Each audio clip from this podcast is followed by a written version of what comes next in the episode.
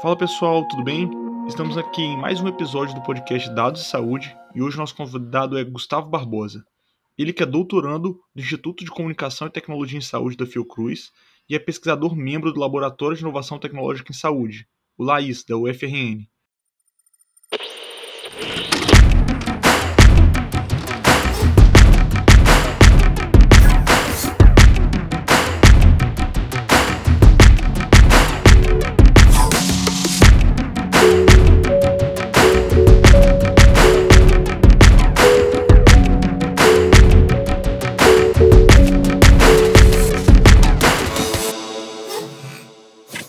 Gustavo, é um prazer enorme ter você conosco hoje.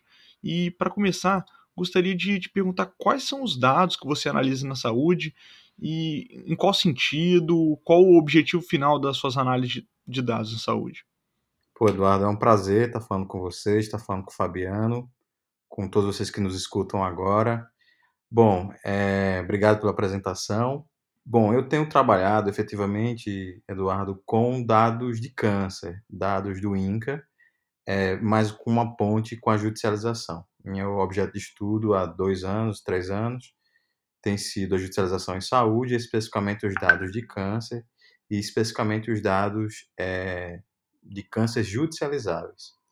Nesse sentido, é, os sistemas de informação que mais batem bola, além dos sistemas jurídicos, comigo, são os sistemas de informação uh, de mortalidade, o INCA, que é o Instituto Nacional de Câncer, para ver as recorrências de câncer, porque aí eu vejo repercussão uh, nos sistemas jurídicos, e os sistemas é, de alguns cânceres congênitos, efetivamente, que eu olho no SINASC, no Sistema Nacional de, de Nascidos Vivos, para ver se há também alguma repercussão em função disso. Interessante, Gustavo, que você trouxe aí a perspectiva de utilizar dados então de judicialização. Esses dados eles são como? Eles são de texto, dados estruturados e como você vê hoje em dia essa fronteira em estar tá organizando os dados para estudar na saúde em si. Fantástico, Fabiano. É, eu acho que é um movimento que a gente tem tido uh, nos últimos cinco anos, vamos falar assim, mais ou menos, com a ideia de data driving, né? Ou seja, a ideia de que o dado ele não tem uma essência de nascimento. Ele pode ser convertido uh, em informação a partir da dimensão que você conecta. O que acontece? A judicialização, hoje, no sistema no nosso SUS, no sistema de saúde, a judicialização ela abarca quase 38% do orçamento. É um problema é, que testa a resiliência do sistema e, sobretudo, é, põe em xeque as dimensões conceituais do próprio sistema, como a universalidade, o acesso, a equidade etc. Porém, a judicialização em saúde ela sofre de um problema que a própria saúde sofre, que é um problema de natureza, ou seja, como os juízes vão julgar urgência e emergência ou necessidades reais baseadas no direito à vida se se afastaram da saúde. Então, a ideia é estender esse dado. Como é que eu estendo esse dado? Primeiro é que eu preciso entender a saúde do ponto de vista jurídico. Do ponto de vista jurídico, a saúde é uma narrativa, ou seja, quando eu digo que alguém está com câncer ou que alguém tem câncer, é com a finalidade de obter alguma coisa no setor jurídico, diferente do setor de saúde, quando a identificação ou é para um diagnóstico, ou é para um prognóstico, ou é para uma relação em função de um tratamento. Então eu preciso traduzir esses dados de um canto para outro. Como é que a gente faz com essa ideia? Então eu parto do ponto de vista que para os bancos de dados jurídicos, câncer não é uma doença, mas é uma, um discurso interpretativo, é uma requisitória. E que, do ponto de vista da saúde, é, é um dado de, uh, de indivíduo. Então, eu preciso formar um terceiro banco, e aí é o que eu estou focando, que é isolar as decisões judiciais que envolvem algum, algum termo ou algum elemento da saúde. E depois que eu, eu separo isso, estou tendo esse trabalho, é que eu vou ver como isso se comporta em relação ao dado na saúde. Por exemplo, quando se nos tratamentos com canabidiol, quando um juiz ele permite uma associação, a produção, o refino do óleo e a entrega do óleo, isso tem algum tipo de repercussão no sistema de saúde, nos tratamentos convencionais, nos tratamentos alternativos, nos profissionais de saúde, nas indicações médicas, nos prognósticos. Então, esse blender que eu faço de entendimento, ele sempre é, é ele nunca é nuclear, ele sempre é fronteiriço. O que eu quero dizer com isso? É que, como eu vejo repercussão, eu preciso entender que uma decisão é de um ano 1 um, e a repercussão dessa decisão pode ser no ano 2, o que torna ainda meu dado mais complicado. Então, respondendo objetivo a sua, objetivamente a sua pergunta, hoje a ideia de que o dado dirige a sua pesquisa, ou ele dirige o seu, a o seu tipo de informação, é, leva-nos a tirar as fronteiras da origem do dado e entender a interseção do dado. Se eu pudesse dizer, tanto pela minha formação quanto pelos meus estudos, eu sempre estudo interseções. Gustavo, muito interessante esse ponto que você trouxe e é importante que realizem as pesquisas na área, ainda mais você trazendo essa importância do quanto consome de, de recurso do Sistema Único de Saúde. Em qual momento você consegue enxergar a interdisciplinaridade entre as pesquisas se tornando negócios, é, diminuindo o custo do sistema. Perfeito, Eduardo. Uh, a primeira ideia que a gente tem que ter para transformar uma pesquisa acadêmica em um BMP, né, em um, um processo, BMPN, um processo de negócio, é entender que problema ele resolve, mas que problema resolve para frente. Não é ninguém relaciona pesquisa hoje com negócio hoje. Ainda que você tenha determinadas necessidades, vou dar um exemplo para você.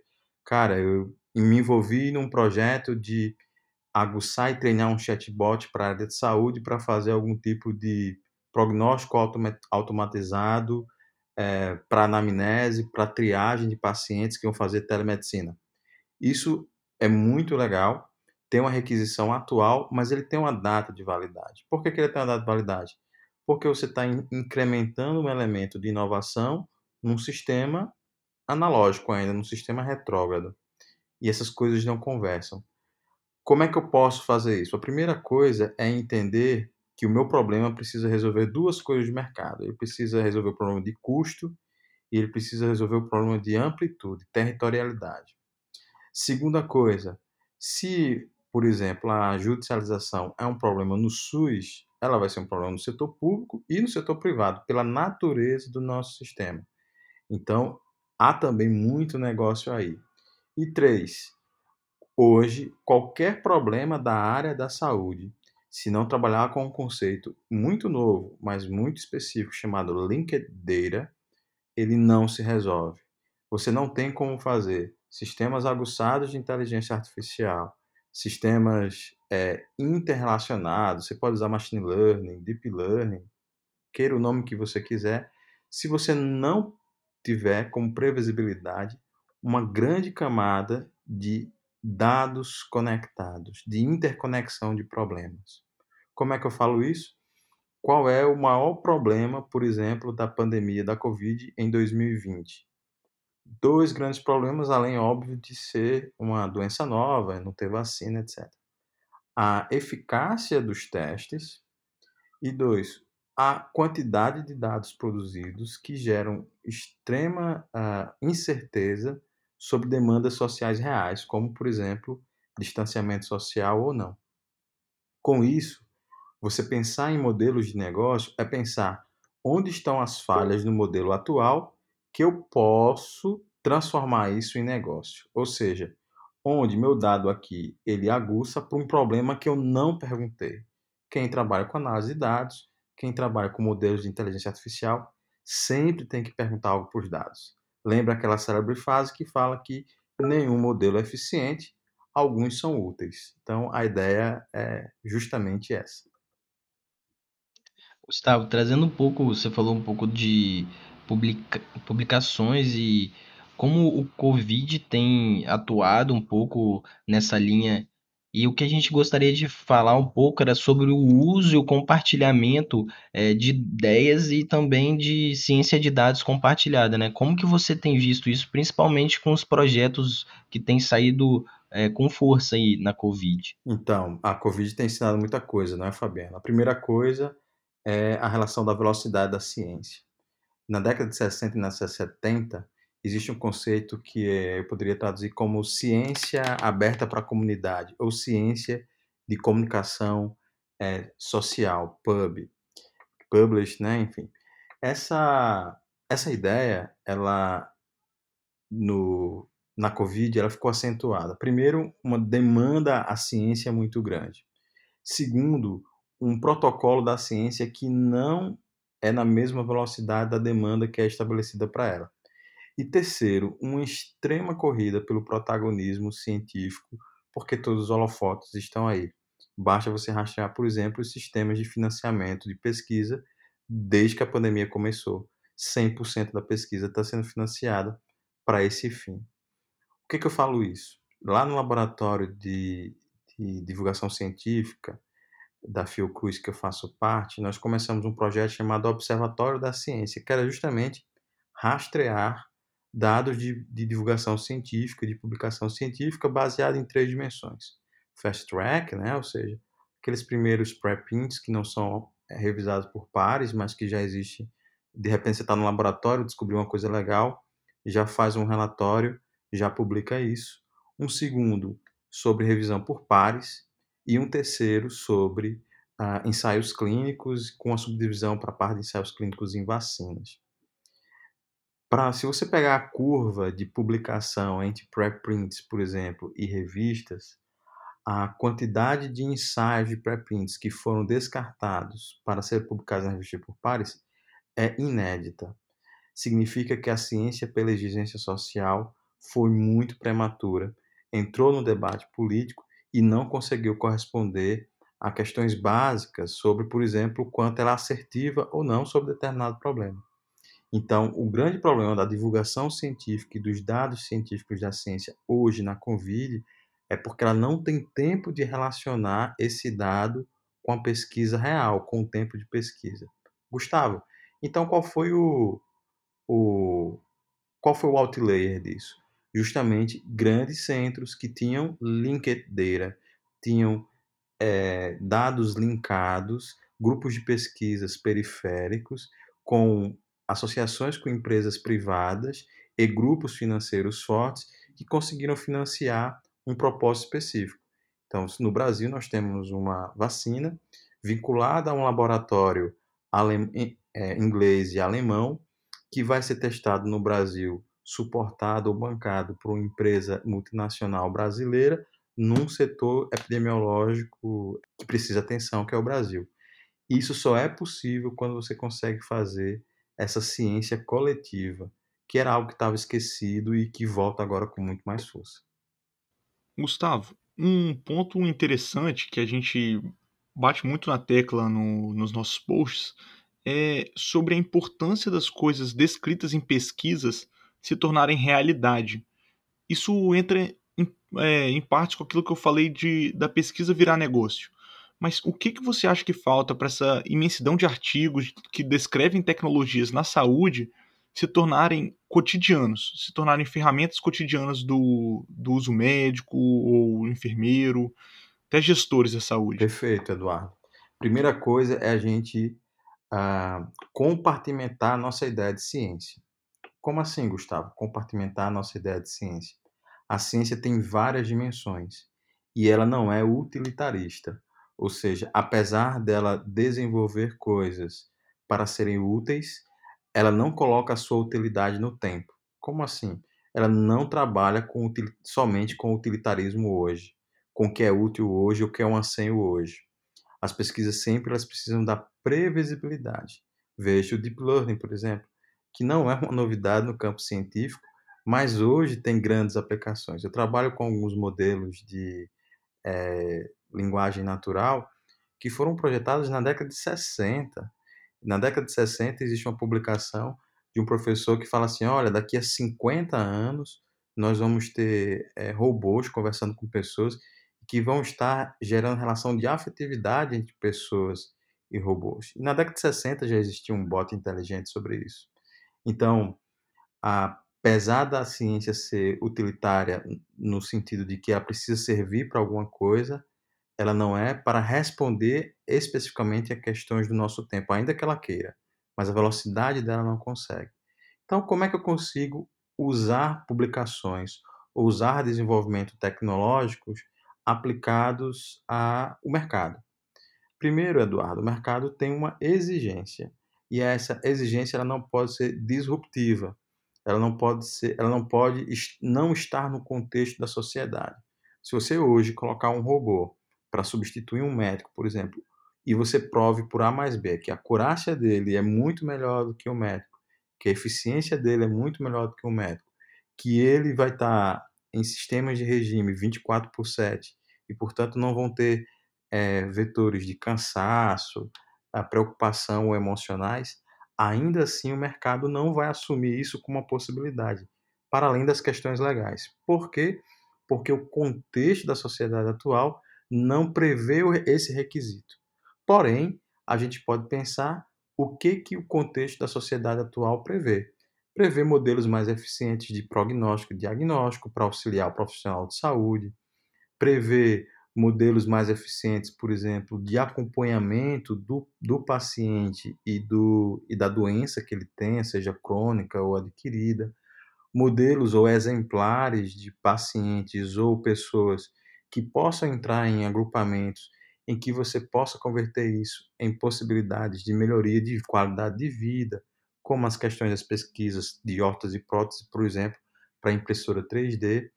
Então, respondendo objetivamente a sua pergunta, para transformar a imensidão de artigos científicos em produto para o mercado, a primeira coisa e a coisa mais eficiente que você vai ver em qualquer laboratório grande, seja o MIT, seja Pfizer, seja Bosch, é inserir a ciência dentro da lógica do mercado.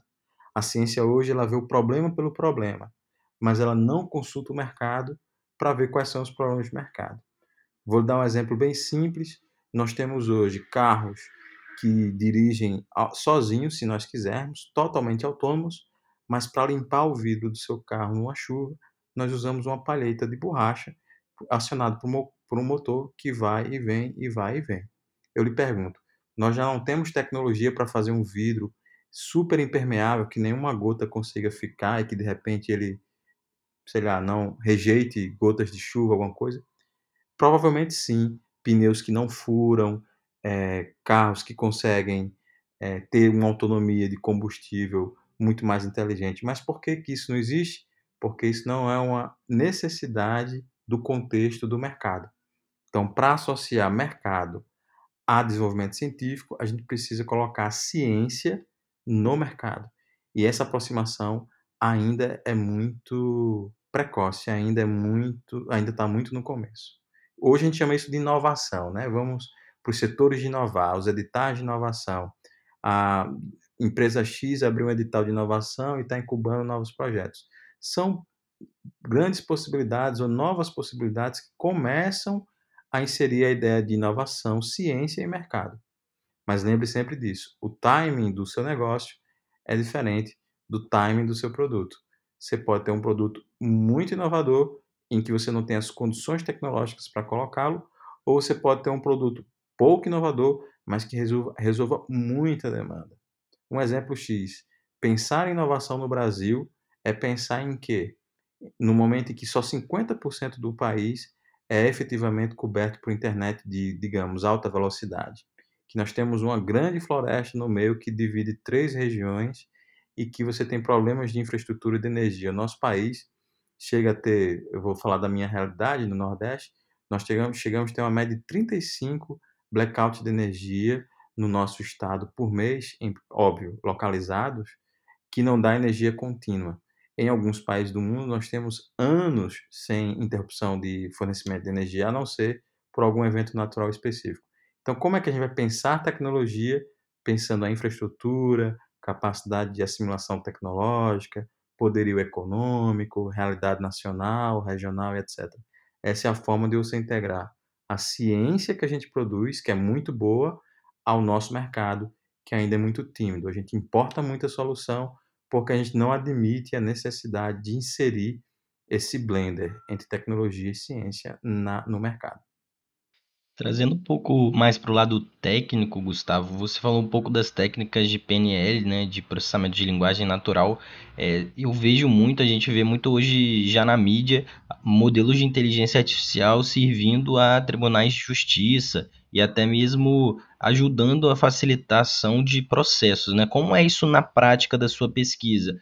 Como é, quais avanços você tem visto, né, em NLP e como que você enxerga aí o futuro da judicialização? Muito boa pergunta, Fabiano. É, cara, eu tô, sabe aquele aquele aquele cara que tem medo do filho, mas se apaixona? Eu tô apaixonado por essa área de processamento de linguagem natural, mas ao mesmo tempo muito assustado com tanta coisa que ela possui. É, a justiça tem andado, ela é muito resistente, mas ela tem andado a bons passos. Nós já temos robôs que automatizam o processo. E aí está a palavra da justiça atual, ela basicamente automatiza, e a gente sabe que automatizar está longe ainda do conceito de inteligência artificial, de aprendizagem profunda, etc. Como eu sou um sujeito interdisciplinar, formação na área de humanas, formação na área técnica, trabalho com saúde, eu sempre gosto de ficar nas zonas interdisciplinares. Então, quando eu comecei a trabalhar com linguagem natural, eu vi a minha necessidade de uma acurácia melhor linguística, né? entender a nossa língua, porque eu preciso entender meu banco. Os juízes decidem com um texto, e aí aquele texto eu preciso analisar, inclusive para saber semanticamente, sintaticamente e morfologicamente o que, que ele representa. E existe uma outra área, que é a área do Deep Learning, que é uma área imensa, com grandes modelos, em que é, ela tem muita demanda para trabalhar com modelos supervisionados, treinar modelos, até que esses modelos possam é, nos mostrar algum tipo de dado é, relevante. E aí existe o que eles chamam de é, NPL, né, que é a, a linguagem natural, processamento de linguagem natural profunda, que aí se eu pudesse tirar um elemento lá, o Seek-to-Seek, que é um, um algoritmo, uma rede é, bem testada, usada pela Google, que é essa representação.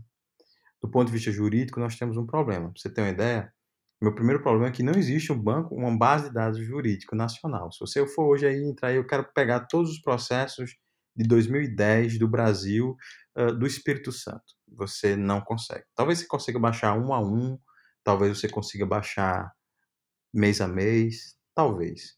Mas no banco original você não consegue. Então, o primeiro trabalho é de raspar esses dados, coletar esses dados.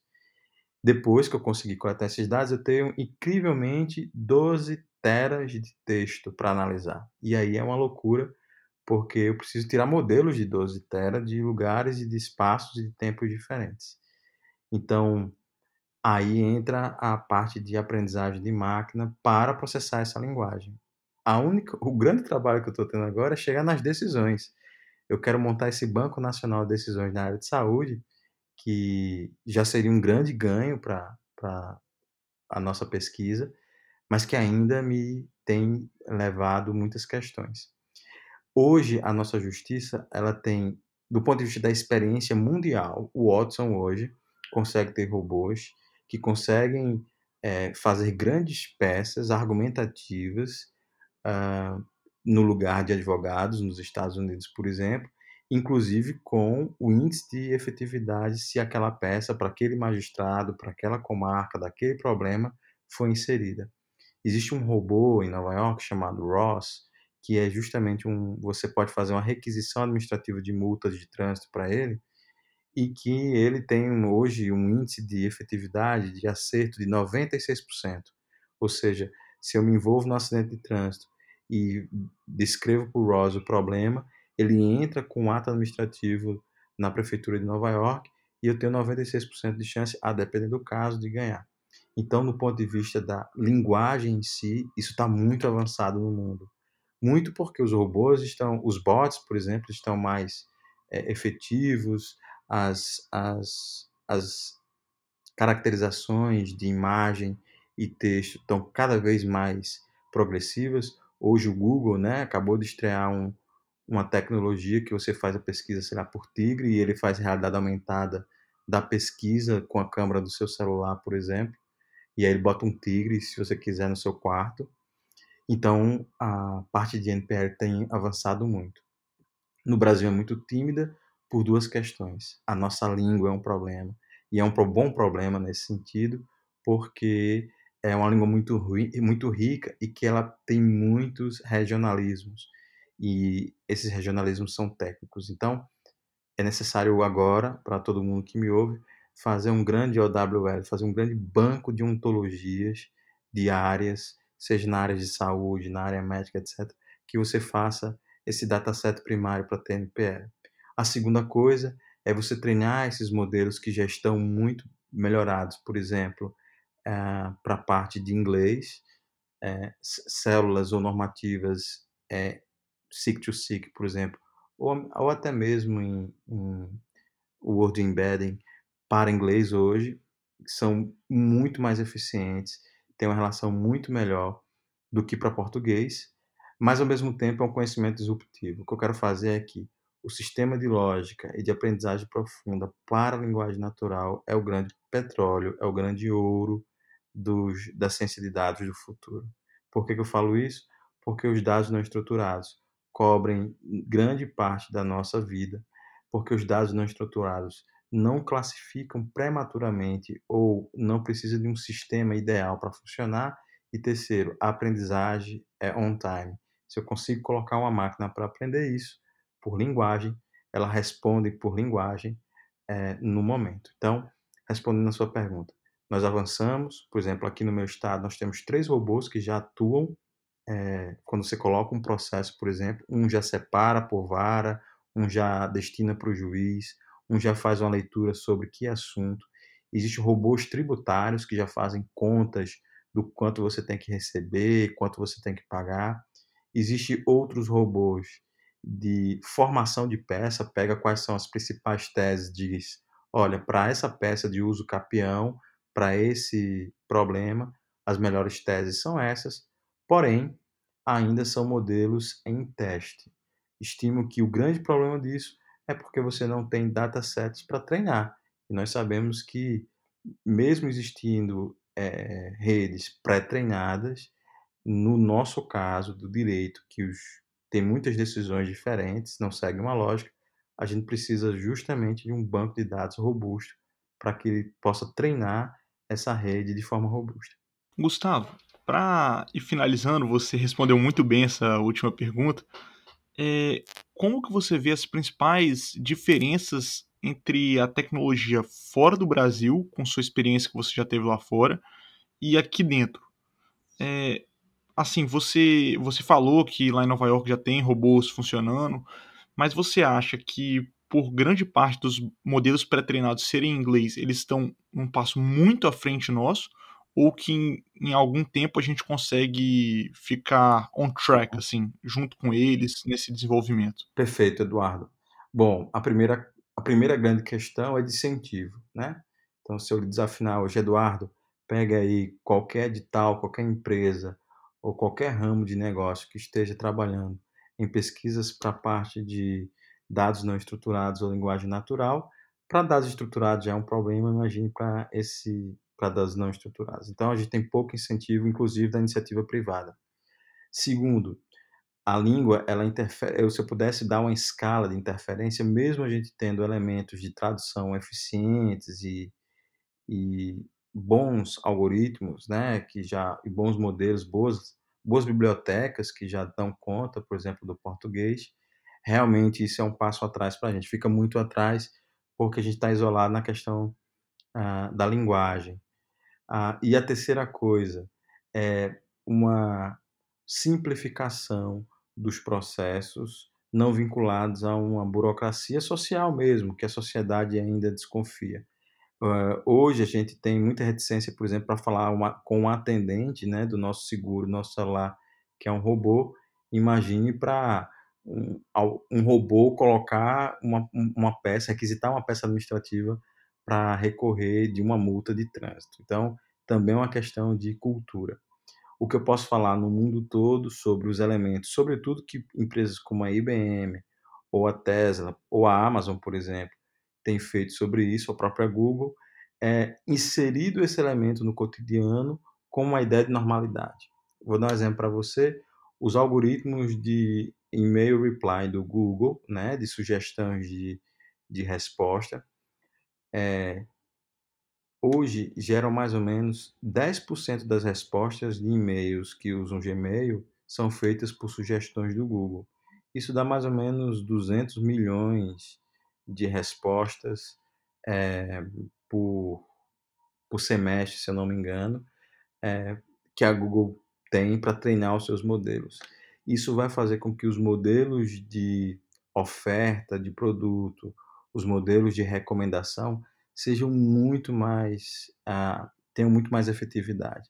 Então, respondendo a sua resposta, o incentivo lá fora para as bases de pesquisa de linguagem, etc., já estão vinculados a demandas de linguagem, de inteligência artificial que já existem estabelecidas no mercado, seja no streaming da Netflix, seja nas recomendações de produtos da Amazon ou até mesmo nas recomendações de resposta de e-mail da Google.